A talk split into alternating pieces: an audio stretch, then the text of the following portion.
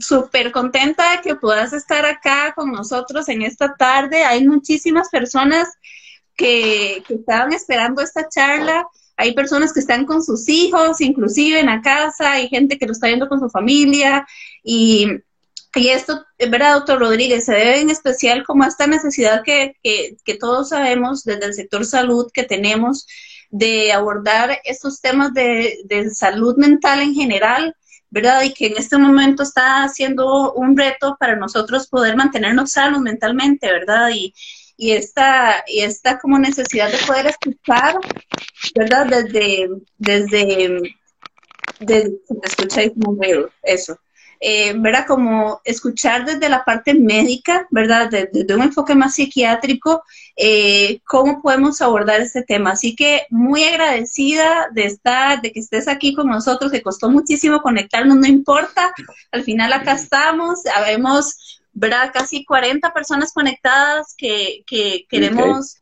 conocer mucho y bueno, te voy a presentar para que todos te conozcan. Les presento al doctor Antonio Rodríguez. El doctor Antonio Rodríguez tiene más de 10 años de experiencia en medicina general con énfasis en psiquiatría. Él eh, tiene 5 años de laborar en el Hospital Nacional Psiquiátrico. Tengo mi cara cortada, vamos a ver ahí. En el Hospital Nacional Psiquiátrico, en el área consulta externa, atendiendo tanto eh, consulta psiquiátrica como consulta de medicina general. Eh, el doctor Rodríguez, quienes lo conocen y han estado en consulta con él, se caracteriza por ser una persona o un doctor sumamente humano y utiliza un enfoque muy integral en el abordaje de sus pacientes. Eh, y eso es algo, por, lo menos para mí como psicóloga, muy importante contar con, con médicos que tengan este abordaje eh, integral, ¿verdad? Que integra tanto la parte fisiológica, la parte social de la persona y también la parte emocional. Eh, y eso es lo que, lo caracteriza y, que, y que lo hace tan especial al, al doctor Rodríguez y por lo tanto estamos muy contentos de que estés acá con nosotros hoy. Vamos a hablar hoy de varios temas, ¿verdad? Y, de varios trastornos. Hay, hay, muchos trastornos emocionales, hay muchos trastornos mentales, pero definitivamente el tiempo no nos alcanza para poder verlos todos. Así que elegimos los que nosotros consideramos que en este momento son aquellos trastornos que son como más frecuentes, como que en este momento están teniendo como un, una, un subidón de sintomatología, digamos, y que son personas que tal vez podrían estarla pasando un poco más mal en el contexto de nuevo de la, de la pandemia. Vamos a hablar, ya, yo había hablado en un live anterior de, depresión, pero sin embargo el doctor eh, considera importante yo también hablar un poco más acerca de este tema. Asimismo, vamos a abordar el trastorno obsesivo compulsivo, vamos a hablar del trastorno afectivo bipolar, eh, los trastornos alimenticios y la conducta suicida. Al final vamos a dar unas recomendaciones y yo voy a estar pendiente de sus preguntas para ir un poquito metiéndole preguntas al doctor mientras tanto. Eh, ese va a ser el tema de nosotros hoy. En, tenemos una hora nada más porque Instagram tiene la característica de que nos va a cortar. Entonces vamos a intentar ser lo más puntuales posibles para poder abordar todo el tema que, y todo el material que el, que el doctor quisiera compartirles en esta tarde. Así que bienvenido nuevamente. Perfecto, Melissa, muchas gracias. Y bueno, ya que finalmente logramos unirnos aquí por Instagram. Muchas gracias. Nos costó mil, pero bueno, aquí estamos por dicha y gracias a vos, Meli, también. Este, bueno, entonces, bien, vamos a, ver este, para empezar a abordar un poquito aquí lo, que tenemos, ¿verdad? Entonces, bueno, hay como, como generalidades, ¿verdad? Bueno, el, el COVID-19 o enfermedad por coronavirus SARS-CoV-2 este, es una enfermedad viral, ¿verdad? Este, originada en China, este, empezó en diciembre. Bueno, ya como todos sabemos, ha tenido un desarrollo paulatino, global, ¿verdad? Muy importante.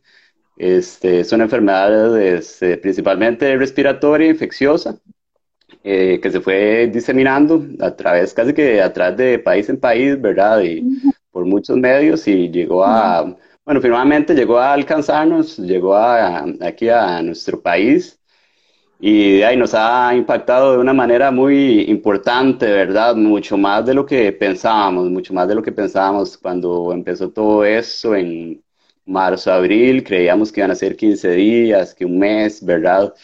y se ha ido prolongando de una manera paulatina, y, pero también en creciendo, ¿verdad? Definitivamente. En un principio creímos que, que era cuestión de unos días, que se lograba, que se aplanaba la curva, ¿verdad? Como que parecía que iba a ser más sencillo y que siguiendo unas recomendaciones del, del ministerio, del gobierno, iba a ser suficiente y, y con eso íbamos a tener lo que pasa es que no sabíamos con lo que estábamos lidiando, como le ha pasado realmente a todos los países, ¿verdad? A todos los países. Yo creo que nadie se escapa de esto, ni siquiera los países más desarrollados, ni siquiera, digamos, Corea del Sur, eh, Nueva Zelanda, ni siquiera estos países se escapan de lo que estamos viendo nosotros. Entonces es algo súper, súper importante y que ha afectado globalmente, ¿verdad? Yo no puedo decir así, sino que es una naturaleza, ¿verdad? Es una naturaleza que estamos viviendo. Esto es una experiencia que se da, lo que estamos viendo hoy es algo que se da cada 100 años, ¿verdad? Realmente yo creo que no lo vivíamos desde hace 100 años, 101 años, desde la, desde la influenza española, ¿verdad? En 1919. Que eso fue realmente la última gran pandemia hasta este año, ¿verdad? 2020, creo que este año no lo, nadie lo va a olvidar, Nuestra, nuestras generaciones no lo van a olvidar, ¿verdad? Como, como uno de los años realmente percibido como uno de los años más duros, ¿verdad? Uno de los años más duros, más difíciles este, para todos nosotros, para la humanidad en general. Claro. Este, un año de retos, un año de retos, ¿verdad? Entonces, este, yo creo que sí, es, es importante ante este reto tan grande que es eh, esta pandemia, que es una pandemia súper, súper fuerte, realmente dura, ¿verdad? este, que nadie estaba preparado. Primero, bueno, no tenemos o no teníamos medicamentos, están en desarrollo, no teníamos vacuna, viene en desarrollo. Entonces, este, y mentalmente no estábamos preparados, no estábamos preparados mentalmente. Creo que ahí te, te, voy a meter un poco la cuchara ahora, porque creo que en esa parte, ¿verdad? Como hace 100 años, no, habíamos, no había nadie, ¿verdad? Como que no tenemos tantas personas con más de 100 años, por supuesto que no teníamos como información, ¿verdad?, de cómo abordar toda la parte mental en una pandemia. O sea, si vos buscas ahora bibliografía, en general buscamos, ahora hay mucha investigación que se ha, surgido a través de China, ¿verdad? Y mucho española también, pero eso es nueva y estamos todos aún aprendiendo, todos aún estamos entendiendo cómo abordar los trastornos mentales en general o la salud mental en medio de una pandemia. O sea, no había bibliografía que nos enseñaran a nosotros en las universidades a, cómo hacer esto. Esto es nuevo para todos y representa un reto que, que ¿verdad? Que si, si es cierto, es muy fuerte y muy duro, este, tenemos que, que, que, recurrir a nuestras capacidades todos y acordarnos que tenemos una capacidad infinita para poder enfrentar eh, los retos de la vida en general y apegarnos como a esa, a esa idea y no a, la idea de no, no puedo con todo esto, ¿verdad? Que es un poco lo que ha estado sucediendo también. Exactamente, exactamente, ¿verdad? Ha sido realmente un reto enorme, ¿verdad? Y en realidad como que es un reto que nos lo planteó la misma naturaleza, ¿verdad? Entonces, este, a nosotros como humanos, también como para replantearnos un poco algunas cosas, tal vez de las que estamos haciendo, ¿verdad? Este, de cómo tratamos a la naturaleza, ¿verdad? De cómo también afectamos al medio ambiente, ¿verdad?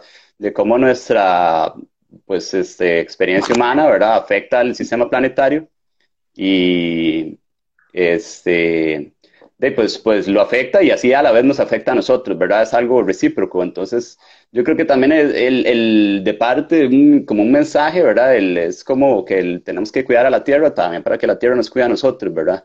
Es algo muy, muy importante. ¿verdad? De que aquí no estamos solos realmente, sino que estamos, somos todos y además somos los animales, las plantas, este, todo, ¿verdad? Todo el sistema todo el sistema planetario, ¿verdad? Que definitivamente nos impacta. Es una, es una salud global planetaria, ¿verdad? Que tenemos que siempre tomar en consideración. Este, y de ahí, pues, saber, ¿verdad? De que cuidando al ecosistema, cuidando al planeta y cuidando a los animales, las plantas, los árboles, a la vez nos vamos a estar cuidando nosotros porque estamos cuidando el sistema planetario, ¿verdad? Sí, sí, sí, correcto. Toda la razón. Bueno. Adelante.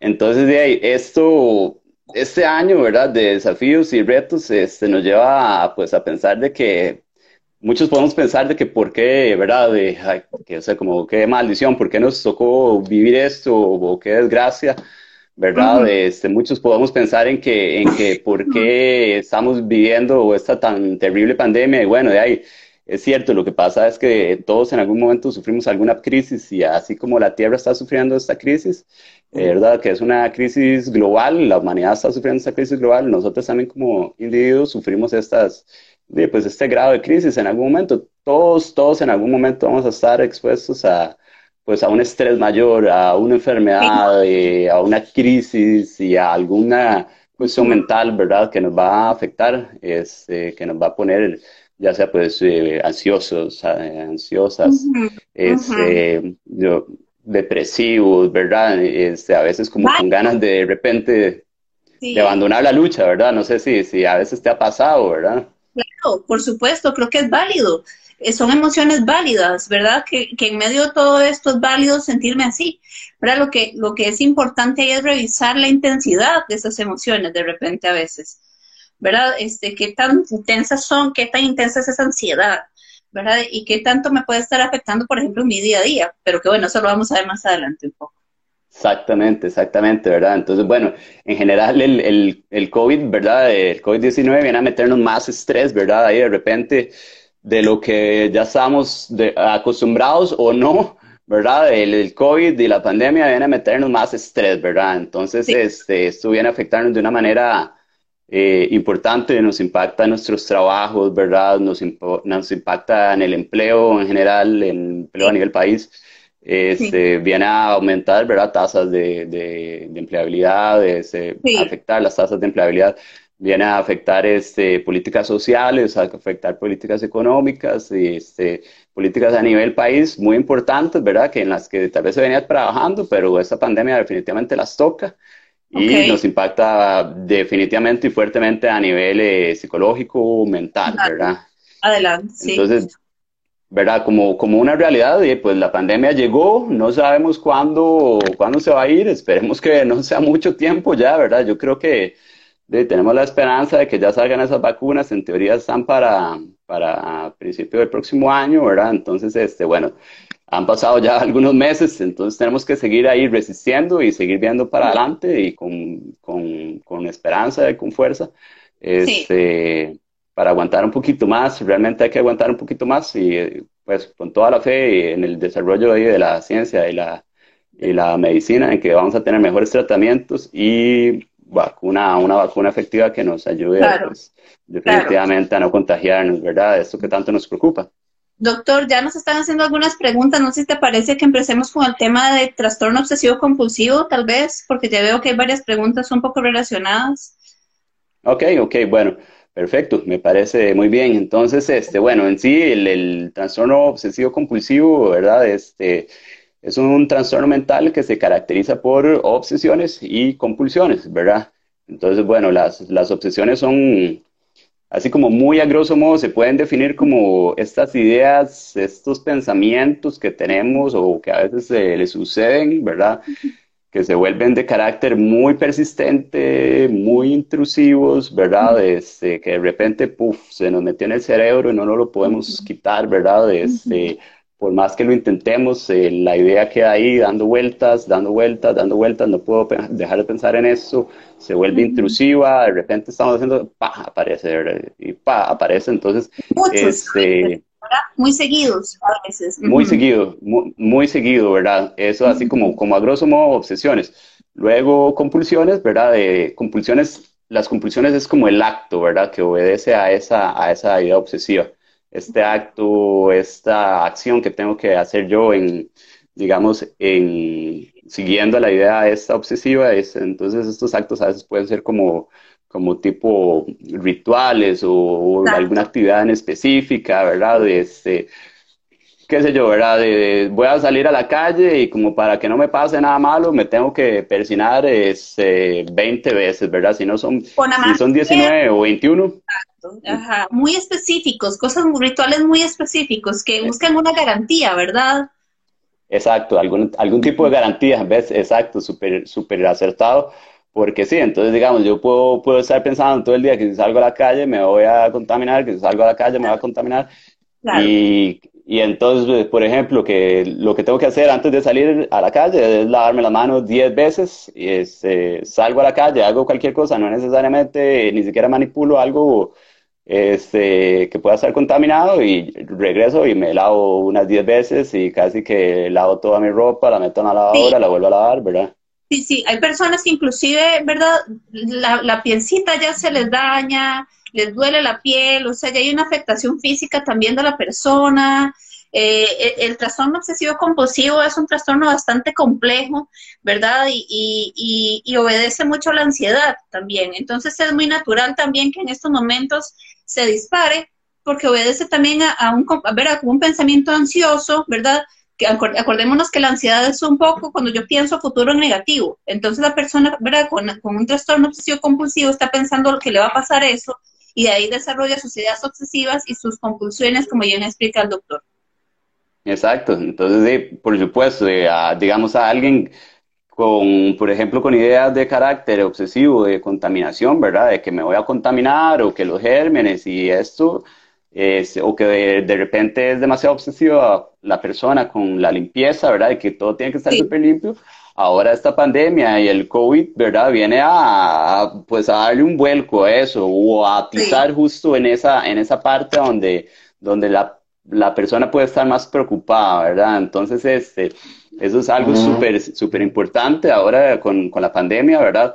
Tratar de ver cómo, cómo regular un poco, pues, este tipo de pensamientos, este tipo de emociones, ¿verdad? Que, que a veces podemos o pueden experimentar eh, personas con TOC que, bueno, hay alguna gente va, se va a estar abriendo también con, con trastornos mentales durante esta pandemia, ¿verdad?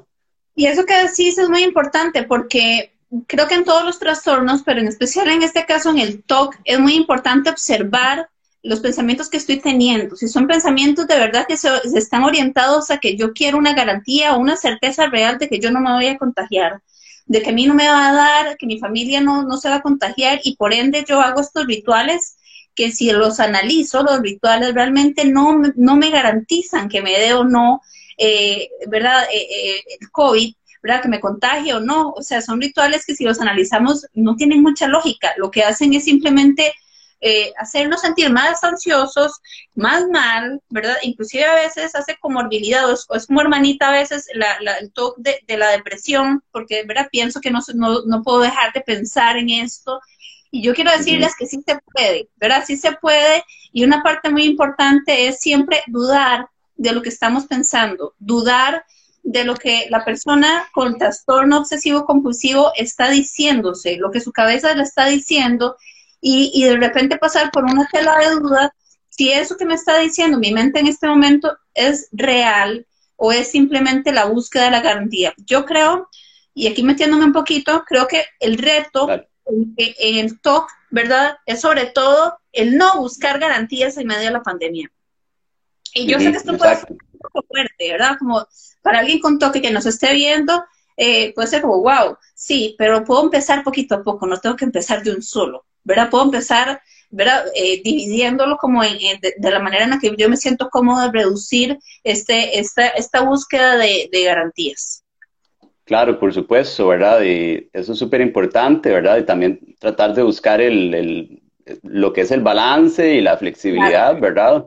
Sí. Porque de repente de, alguien con, con trastorno obsesivo compulsivo se puede volver súper rígido, ¿verdad? O súper inflexible.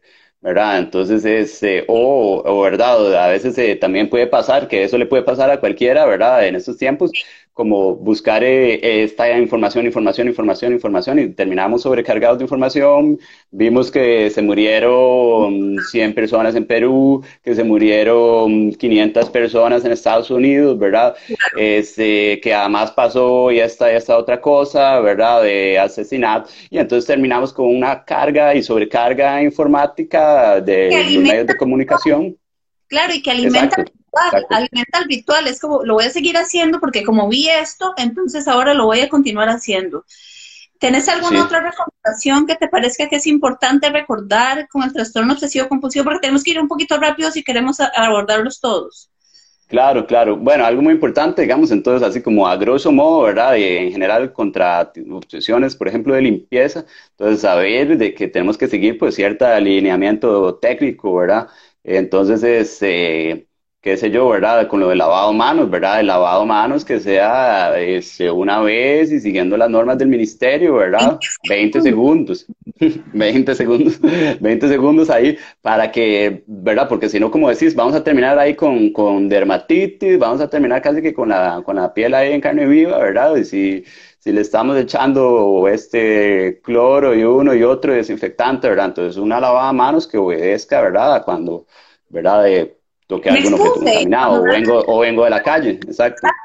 Exactamente, sí. Este, bueno, luego también es con, con, bueno, eso se, en general lo podemos aplicar con, con, lo que es la limpieza de la casa, ¿verdad? Entonces, este, igual, siguiendo las normas técnicas, recomendaciones de los mismos productos o las mismas normas del ministerio, la limpieza de la casa una vez al día, ¿verdad? No tiene que ser algo de cinco veces al día, que salí un toquecito al patio, va a limpieza de la casa, no, no.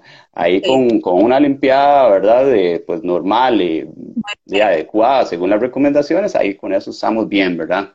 Excelente. Luego, tratar de analizarse también uno de acuerdo a las, digamos, a las reacciones que, que uno tenga, ¿verdad? Las reacciones, este, digamos, si son reacciones que son llevadas por mi emoción o si son eh, reacciones este, racionales, ¿verdad? Entonces tratar de analizarse en ese respecto, ¿verdad? Ok, estoy con este pensamiento que no me está dejando en paz y quiero lavarme las manos y quiero lavarme las manos o quiero mantener, quiero que hace que las paredes brillen, pero ¿a qué está obedeciendo esto? ¿Esto es algo de mi emoción, de algo que yo quiero hacer, o es algo que sí tiene lógica, o es algo que...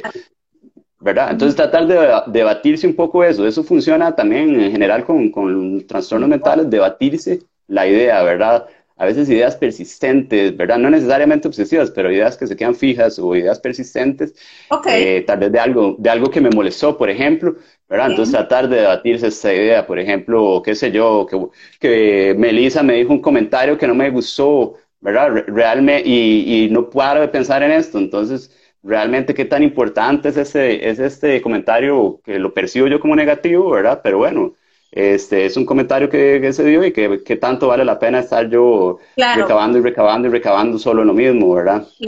Claro. Entonces, tratar de a veces de debatir eso, ¿verdad? De una manera, pues, un poco más eh, racional. Perfecto, perfecto, muy bien, muy claro.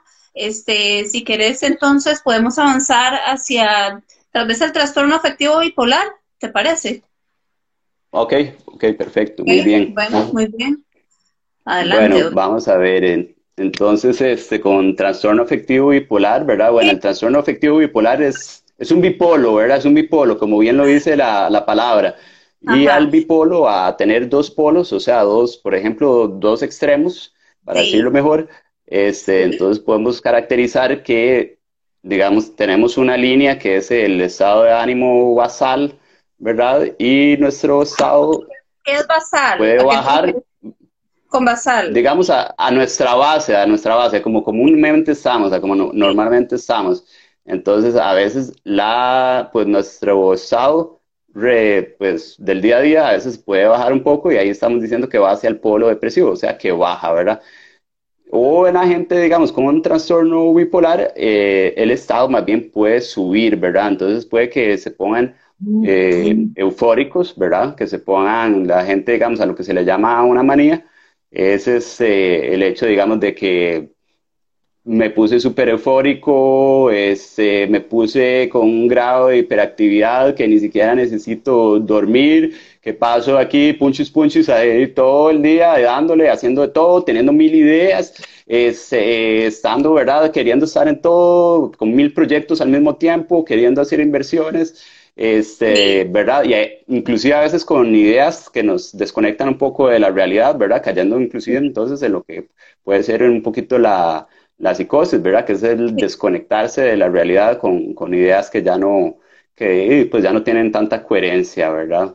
Entonces, el, el, trastorno bipolar, lo que se le llamaba antes o se le llama a veces eh, maníaco depresivo, ¿verdad? Este, la persona con estado maniacal puede estar así, ¿verdad? En un estado muy alto o hipomaniacal en un estado alto, pero no tan alto como una manía, que en la manía puede resultar, pues, inclusive peligrosa y que requiera hospitalización, ¿verdad? Claro, y ahí importante eh, doctores, es como ¿verdad? hacer esta diferenciación, por ejemplo, entre, nada más brevemente, en el trastorno afectivo bipolar tenemos dos tipos, tenemos el 1 y el 2, y la diferencia es, en los dos tenemos una depresión mayor, o sea, una depresión grande, la persona se siente sumamente deprimida, ¿verdad? En, un estado de depresión bien, bien fuerte, y la diferencia en el bipolar 1 es que tiene manía, y en el bipolar 2 es hipomanía, es decir, una manía más chiquitita. ¿Qué quiere decir? Que la persona quiere hacer mil cosas, como bien decía el doctor, tiene mucha energía, quiere mucho de todo y a veces es muy impulsiva la persona. Entonces a veces hasta se puede poner en riesgo. ¿Qué es lo Esta impulsividad muy peligrosa, ¿verdad? impulsividad, ¿verdad? Entonces, en el contexto del COVID, ¿verdad? Estos pacientes, estas personas que padecen del trastorno afectivo bipolar, el estrés es uno de los principales detonantes para esta, para esta población en general. Entonces, en este momento todos estamos, ¿verdad?, eh, sometidos a un nivel de estrés importante. Entonces, por supuesto que es esperable que estos pacientes experimenten, ¿verdad?, un, cambio, ¿verdad?, en su humor, eh, en su sintomatología, a pesar de que tal vez inclusive estén medicados. No sé qué opinas ahí. Sí, totalmente, totalmente de acuerdo, ¿verdad? Ante la vulnerabilidad del estrés, ¿verdad? Este, que nos viene a, pues, a revolver aquí un poquito los neurotransmisores y las hormonas, a meter un poquito más de cortisol, ¿verdad? Entonces eso puede hacer que, que ¿verdad? Que si no estamos atentos ahí, atentas al, al subidón, ¿verdad? O que de repente nos estamos comenzando a poner ahí un poquito más arriba, ¿verdad? Ahí usualmente la gente con, con TAP ya que se diagnostica y se siente, eh, comienza a percibirse, ¿verdad? Como un poquito más activada, ¿verdad? Y los mismos familiares lo pueden notar, ¿verdad? Como esta persona como que la siente como que casi que su ánimo es expansivo, ¿verdad? Como que es una felicidad que contagia o de repente demasiado irritable, ¿verdad? Demasiado irritable, este, que no sabemos por qué y esa irritabilidad, ¿verdad? Eh, que también, ¿verdad? Muy expansiva. Y lo de la impulsividad, muy, muy importante, ¿verdad? Porque en la impulsividad es donde las personas con trastorno afectivo bipolar pueden cometer este, actos peligrosos, ¿verdad? De, digamos, eh, lesionarse o lesionar a otro o inclusive más allá. Que el, consumo de sustancias, el consumo de sustancias viene, es, también un, factor bastante importante tomar en cuenta en esta población. Por, e, ese tema de la impulsividad también, ¿verdad? Por una gratificación inmediata, eh, hay que prestar atención a nuestros familiares o si somos personas que padecemos del trastorno afectivo bipolar, entender que tenemos un, un poquito más de vulnerabilidad, ¿verdad? a las adicciones, ¿verdad? y que en este contexto de la pandemia, en ocasiones las adicciones están significando una válvula de escape para, poder sentirme bien dentro de todo esto. Totalmente, totalmente. Y mucho ojo ahí con, con eso, ¿verdad? Porque de, eh, son sustancias y son sustancias externas, ajenas a nuestro cuerpo, y que si yo estoy tomando una medicación puede afectar en el metabolismo de la medicación y en la efectividad de, de la, del tratamiento, ¿verdad? Entonces hay que tener cuidado, ¿verdad? Por ejemplo, con el litio, con el ácido valproico, ¿verdad? Que se consume mucho o es necesario para el, para el trastorno bipolar. Eh, tener mucho cuidado, eh, tener mucho cuidado con eso, ¿verdad? Porque el, por el metabolismo hepático y por, eh, digamos, el rango terapéutico de los medicamentos, ¿verdad? Muy importante la medicación, ¿verdad? Que continuarla, este, no, no, pues no darse ahí como como a veces de unas vacaciones del tratamiento, eso pues en realidad eso no existe, ¿verdad? Hay que tratar siempre de estar muy apegados y principalmente mucho en el trastorno afectivo bipolar, ¿verdad? Porque en cualquier momento podría suceder una recaída si descuidamos esa parte, ¿verdad? Doctor Jessica Peralta pregunta, ¿la persona bipolar siempre presenta depresión? Bueno, eh, la depresión es parte de los criterios diagnósticos, digamos, el hecho de, tener una depresión mayor es parte de los criterios diagnósticos del trastorno afectivo bipolar, ¿verdad? Pero como, como bien dijimos, es un, es un dipolo, ¿verdad? Son, son, la persona también tiene que experimentar una fase para arriba, ¿verdad? Una fase arriba, ya sea eh, euforia, este grado de como de hiperactividad, este grado de excitación, eh, de que quiere hacer un montón de cosas. Entonces sí, es cierto, tiene que haber una fase depresiva, pero también tiene que haber una fase de manía o hipomanía, ¿verdad? Para poder diagnosticar el 1 o el 2, ¿verdad? Pero bueno, en fin, una fase para arriba de manía, este, en la que vamos a estar, ¿verdad? Con el ánimo para arriba. Y ánimo para arriba puede ser también irritable, ¿verdad? Este, Eufórico, excitación, jubiloso, jubilosa, ¿verdad?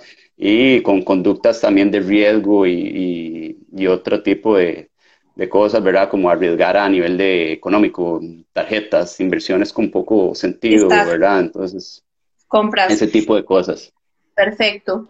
una pregunta general que nos hace Rebeca Rodríguez 531. Dice, ¿pueden estos trastornos aparecer repentinamente? Sí, por supuesto, pueden aparecer repentinamente, ¿verdad? Usualmente, digamos, en el, específicamente en trastorno bipolar, este, puede haber alguna base genética o heredabilidad, pero hay casos que suceden espontáneamente, ¿verdad? Sin ninguna base genética. Y lo más usual es que el, TAP, el, trastorno afectivo bipolar o enfermedad, como se le decía, maníaco-depresiva, este, usualmente ocurre primero a los 20, a los 30 e inclusive ya un poco más tardío a los 40 años, ¿verdad?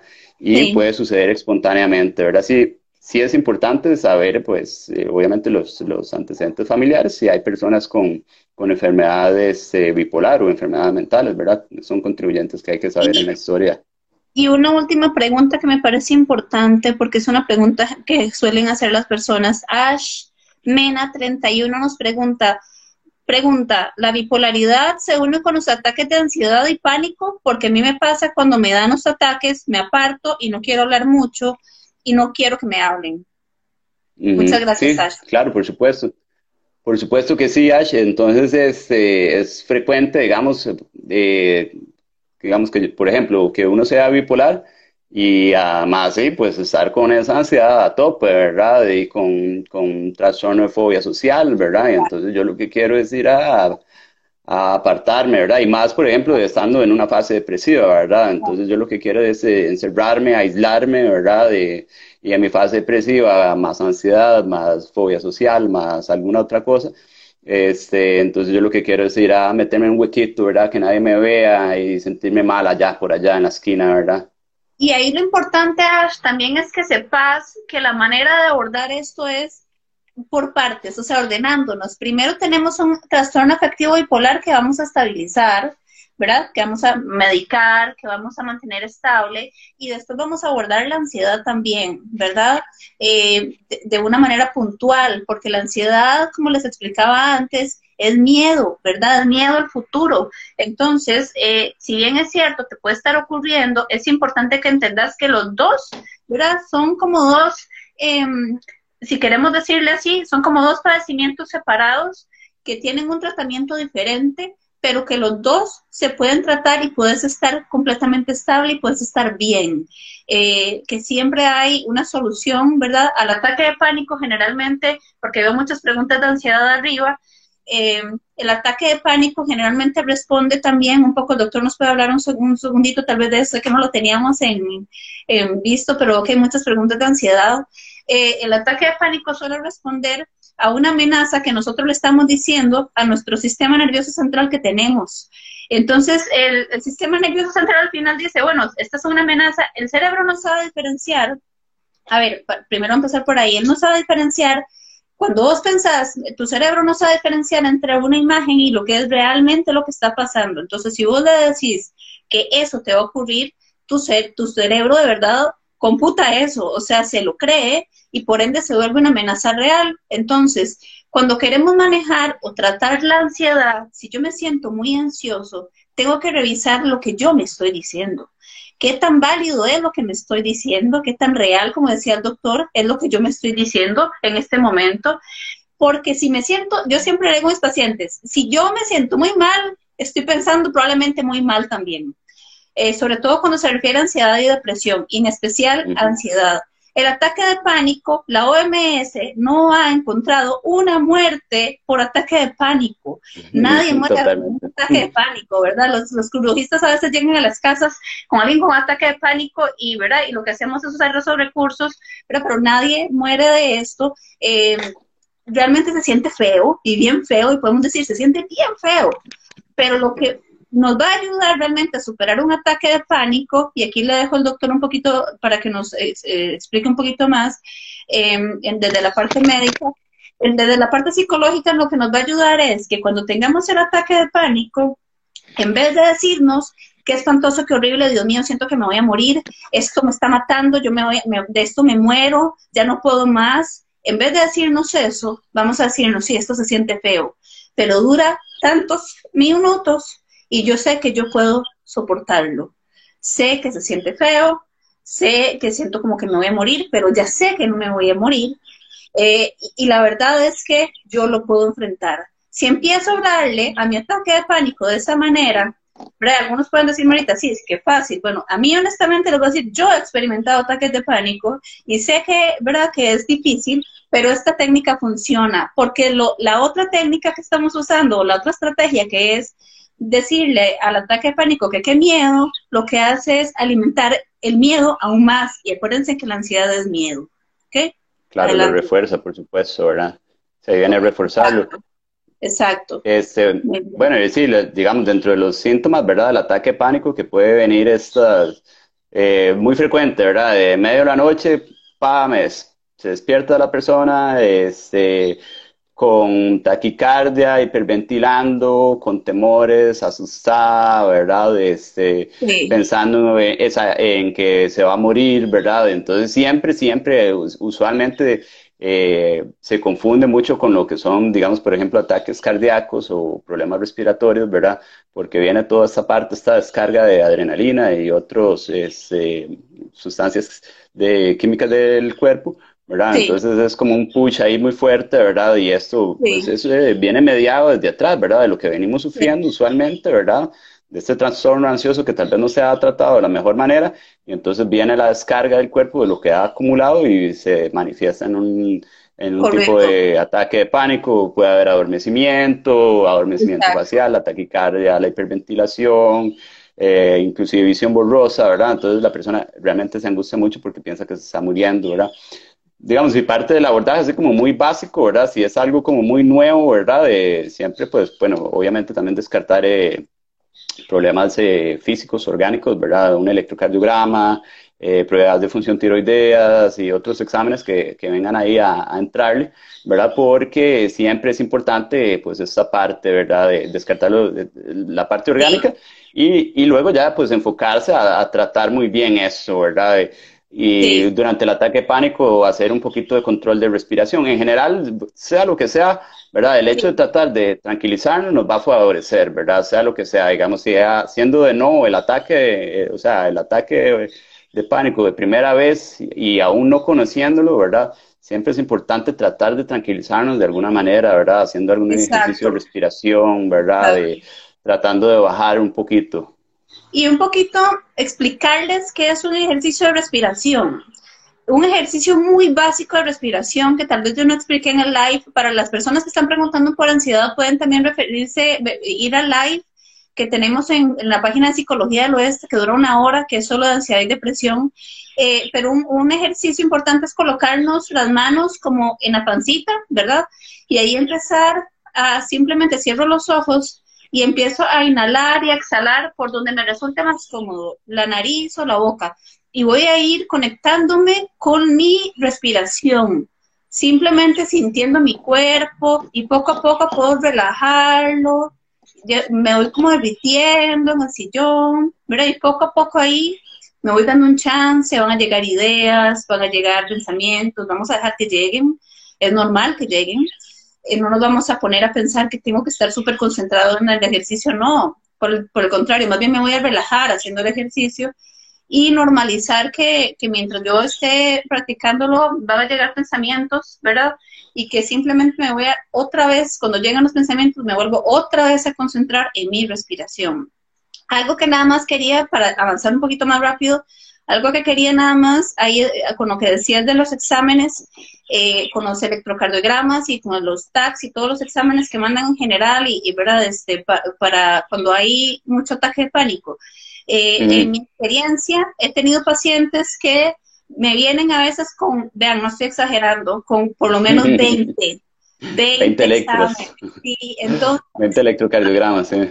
Sí, entonces si ya un examen a mí me dice que no y no estoy segura y quiero una segunda opinión, bueno, ah, de nuevo, te haces el segundo.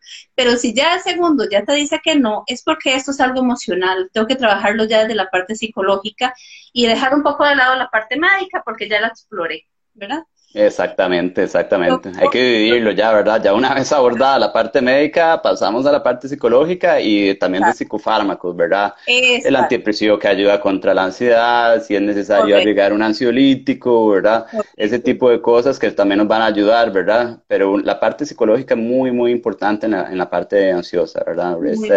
Ese abordaje psicológico es súper importante, ¿verdad? La terapia virtual, ¿verdad? Ahora que es lo que, lo que estamos usando más, ¿verdad? Es eh, la terapia virtual que es súper, súper importante, telemedicina, telepsicología, ¿verdad? Yo creo que son herramientas súper, súper útiles que tenemos que recurrir y utilizarlas, ¿verdad? Y esa es la modalidad en general que se está usando, ¿verdad? En la caja y, a nivel privado, ¿verdad? A nivel particular. Claro. Doctor, este, ¿le parece si nos trasladamos? Eh, esto es una pincelada, de verdad es una pincelada porque podríamos pasar dos horas hablando de cada trastorno, ¿verdad? Esto es muy amplio.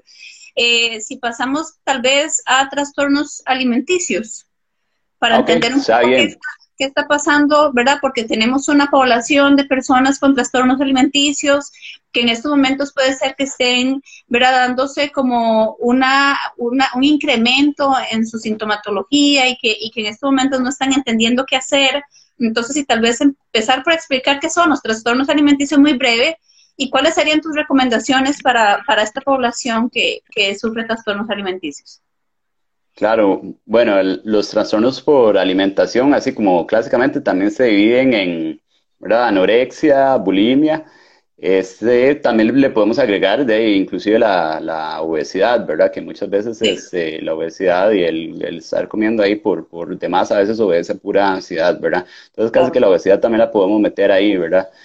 Y ahora, en, tiempos del COVID, es un tema que es fuertísimo, también casi que se le puede dar una charla entera, ¿verdad?, a, trastornos de alimentación porque este, el COVID y la pandemia ha llegado definitivamente a tocar. Eso es un tema muy, muy álgido, ¿verdad? Este, muy, pues que, el, que a la gente definitivamente le ha impactado, ¿verdad? Ya sea, ya sea porque entonces, este, yo voy al supermercado y me compro 10 mil paquetes de, ¿verdad? De cosas, este, y tengo a disponibilidad un montón de comida ahí en la alacena, ¿verdad? Y entonces, este, me da ansiedad de, que está, estamos en cositas, ¿verdad? Exacto, sí, exacto. Y entonces, exacto, en la ansiedad de que uno está encerrado, ¿verdad? O, el temor a salir, etcétera. Entonces, eh, y al más no hacer, y lo que está haciendo es picando, comiendo, comiendo. Entonces, que hemos visto mucho ganancia de peso, ganancia de peso tremenda, ¿verdad? Y, ganancia de peso que también va de la mano con pérdida de, estilos de vida saludable, ¿verdad? Y hacer poco ejercicio.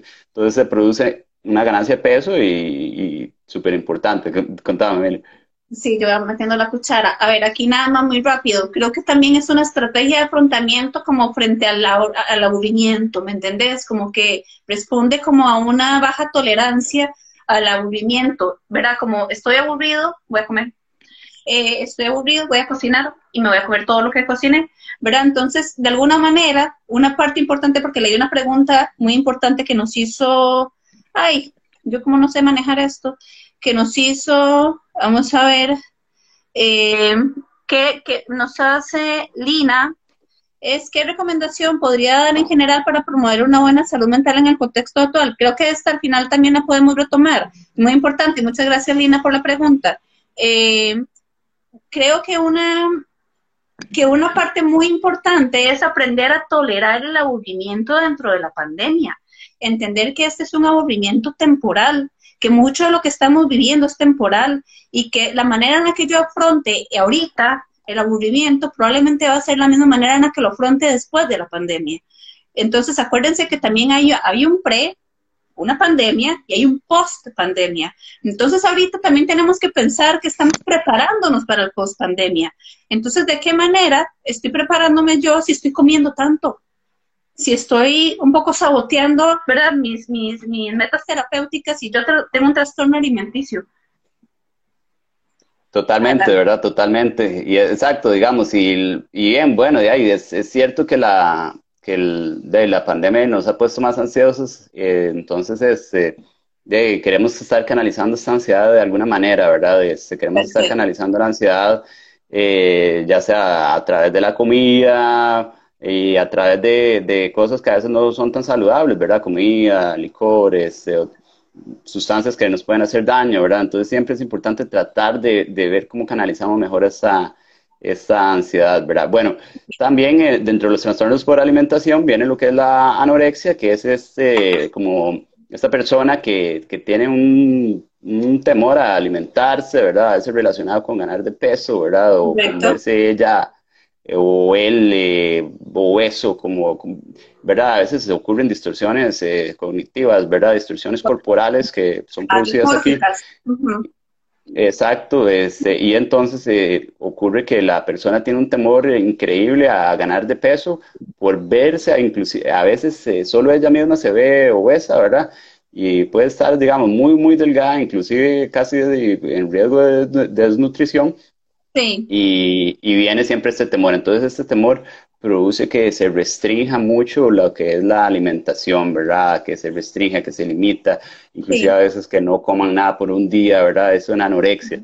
Entonces, este, es, es, esta conducta puede llegar a ser peligrosa, ¿verdad? Porque yo no me estoy nutriendo bien, ¿verdad? Porque no estoy adquiriendo los nutrientes que ocupo, ¿verdad?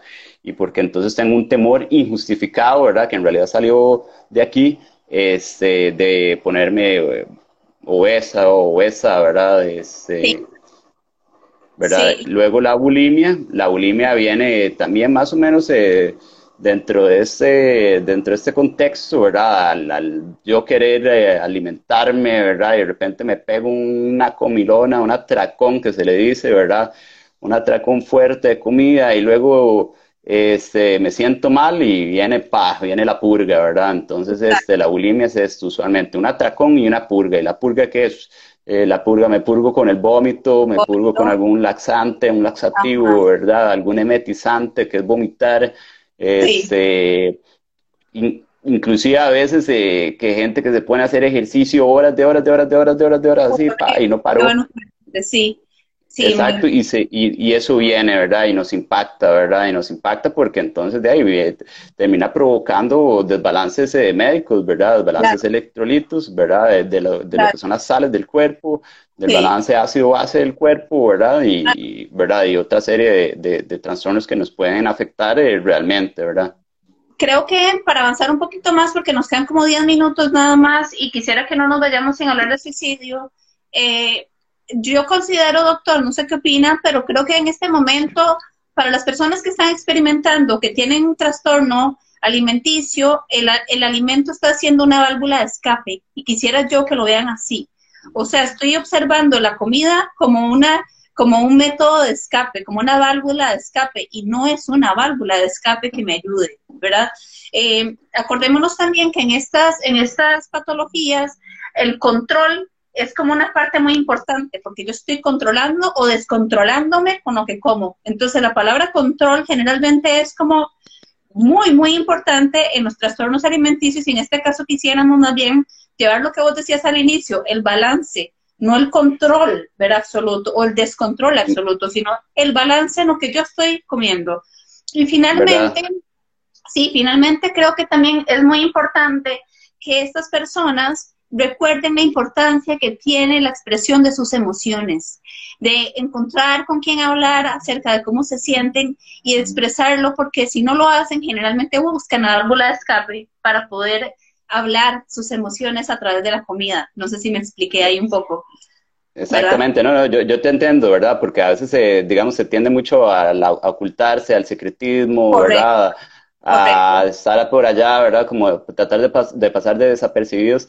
Entonces es, es, importante eso, comunicarse, tener a alguien que lo apoye, ¿verdad? Y que lo esté sacando a veces o motivando, ¿verdad? Este, digamos, en el caso de la obesidad, alguien que lo motive a hacer ejercicio o a comer sano, ¿verdad? Buscar ahí una buena junta, ¿verdad? exacto, exacto. Entonces sí, es importante, digamos, saber que la persona usualmente, digamos, alguien con obesidad o con anorexia, ¿verdad? Independientemente, sabemos que la persona lucha usualmente contra o quiere luchar contra el, contra el trastorno, ¿verdad? O, o, lo que está viviendo, lo que está sufriendo, ¿verdad? Si quiere hacer el cambio. Entonces, solamente sabemos que lucha y entonces es importante que saber que se puede tener ayuda, ¿verdad? Igual la ayuda, ¿verdad? la ayuda de psicoterapia, ¿verdad? Y, en este, digamos, en general, en trastornos de alimentación siempre es muy importante la parte del abordaje multidisciplinario e integral, ¿verdad? Entonces, una valoración médica, ¿verdad? Para ver cómo estamos con, con, el, con el peso, ¿verdad? Para ver cómo estamos de salud, a ver si no estamos desnutridos. La nutricionista igual, ¿verdad? Nos puede, nos puede recomendar ahí más o menos una dieta saludable, nos puede ayudar con el peso y la parte psicológica ni se diga, ¿verdad? Porque es algo que, en la que tenemos que trabajar para canalizar y aprender a cómo lidiar con estas emociones o, esta ansiedad, si, si, es ansiedad el problema. Claro, perfecto, muy bien. Doctor, vamos a hacer algo. No sé si le parece, por temas de tiempo, porque es que Instagram tiene como esta metodología de que corta a la hora. No somos nosotros, sino que corta sola, solo, el en vivo. Entonces, quisiera primero tal vez adelantarnos a las recomendaciones y después tal vez entrar con un poco ahí, sabiendo que nos van a cortar a, la parte de suicidio, pero no quisiera que todos se fueran sin las recomendaciones que tenemos, porque hay, varias personas que han preguntado sobre recomendaciones para, para vivir literalmente, independientemente de si tengo un trastorno o no, para afrontar en este momento. Eh, Yo, yo tengo algunas, unas, algunas en mente que tal vez podemos ir elaborando. Yo creo que una, una muy importante es que si yo en este momento padezco, eh, padezco de una enfermedad, un trastorno mental, no olvidemos ¿verdad? que es importante estar en contacto con nuestro médico, psiquiatra o nuestro psicólogo, psicóloga y mantener las terapias y mantener las visitas, ¿verdad? Por teleconsulta que estamos haciendo todos, eh, pero no dejar esta parte, ¿verdad? Igual que la medicación la medicación y la terapia, ¿verdad? Básicamente son fundamentales. Lo que vos decías ahora me parece fundamental en parte de trastornos de alimentación y en general en todos, y es buscar cómo yo puedo robustecer mi red de apoyo. O sea, cómo yo ahora sé que estoy aquí, ¿verdad? De repente vivo solo o sola, pero, ay, me hago. Perdón, disculpen. Pero, ¿verdad? Cómo dentro de todo esto voy a buscar como, ¿verdad? Esto es una oportunidad para, fortalecer mi red de apoyo. Eh, y ya para darte la palabra a vos, yo creo que una que yo de verdad les prometo que es la más importante para mí es realmente siempre apelar a mis capacidades, a mi capacidad de resiliencia, que yo soy una persona que ya ha pasado por cosas difíciles en la vida, que no se vale que hoy yo me diga que no puedo con esto, que esto es más grande que yo, ¿verdad? Y un poco apelar a mí mismo, a mí misma y a mi fortaleza interna. Adelante, porque si no hablo eternamente. No, no, muy bien, excelente, Mary. Este, sí, ahí yo creo que, bueno, y a nivel como, ¿verdad?, que podemos aplicar eh, durante la pandemia, este, es tratar de, mantener una rutina, ¿verdad? Una estructura, ¿verdad? Entonces, este, en el día mantener una rutina, la estructura es súper importante, ¿verdad? No dejar que porque estamos en pandemia y estamos con toda esta carga encima, dejar que nos altere, ¿verdad? Entonces, siempre el patrón de sueño, ¿verdad? Vigilarlo, ¿verdad? No tiene por qué esto descontrolarse, ¿verdad? Y que se nos vaya el patrón de sueño por donde quiera, ¿verdad? O, o de repente nos estamos durmiendo a las 3 de la mañana, 2 de la mañana, ¿verdad? Y agarramos gran parte del día para dormir. No, ahí es importante, primero, bueno, respetar el horario del sueño, ¿verdad? Este, unas horas de sueño, 8, 7 horas de sueño, tratar de que el sueño sea, digamos, por ejemplo, de 10 a 6 de la, de la mañana, ¿verdad? Para que sigamos estructurados, ¿verdad? Entonces eh, me levanto, me baño, desayuno planifico mi día, ¿verdad? La planificación del día, y como vos lo has dicho, ¿verdad? La planificación del día en segmentos es súper importante, ¿verdad? Entonces así podemos llevar el día segmentado, ¿verdad? Entonces, en la mañana, bueno, me dedico, hago la comida, luego este, puedo hacer una rutina de ejercicio, ¿verdad? Luego limpio la casa, luego el almuerzo, Luego, ¿verdad? Y ahí vamos para arriba, ahí vamos para arriba. Este, puedo hacer algún ejercicio, ya sea de, algún ejercicio de meditación, algún ejercicio, alguna lectura, ¿verdad? Algo que nos vaya llenando el día, ¿verdad? Y que nos vaya, que nos ayude a estructurarnos, ¿verdad? Porque si perdemos la estructura, entonces también nos vamos a desdibujar y nos vamos a sentir un poco perdidas, un poco perdidos. Este, entonces es muy importante tener esa estructura durante el día para que no nos, para que no nos perdamos, ¿verdad? Y siempre, siempre meterle a la rutina, siempre meterle ejercicio. Yo creo que algo que, yo, algo que me, que me gusta mucho y que yo siempre recomiendo porque ayuda en general, ayuda para bajar, de, de, para bajar presión, para controlar peso, control del azúcar, manejo de ansiedad, es el ejercicio, ¿verdad? Un ejercicio adecuado, un ejercicio saludable. No, nos quedan 25 segundos. Y aquí quiero nada más otra recomendación que la dijo también Cari Valkyria, que me parece importantísima, la meditación. Meditar en estos tiempos es buenísimo. Doctor, nos quedan 12 segundos, eh, tenemos que terminarlo, ahí no me sale. Muchísimas gracias, definitivamente probablemente te queremos tener de nuevo por acá. Gracias, gracias a todos.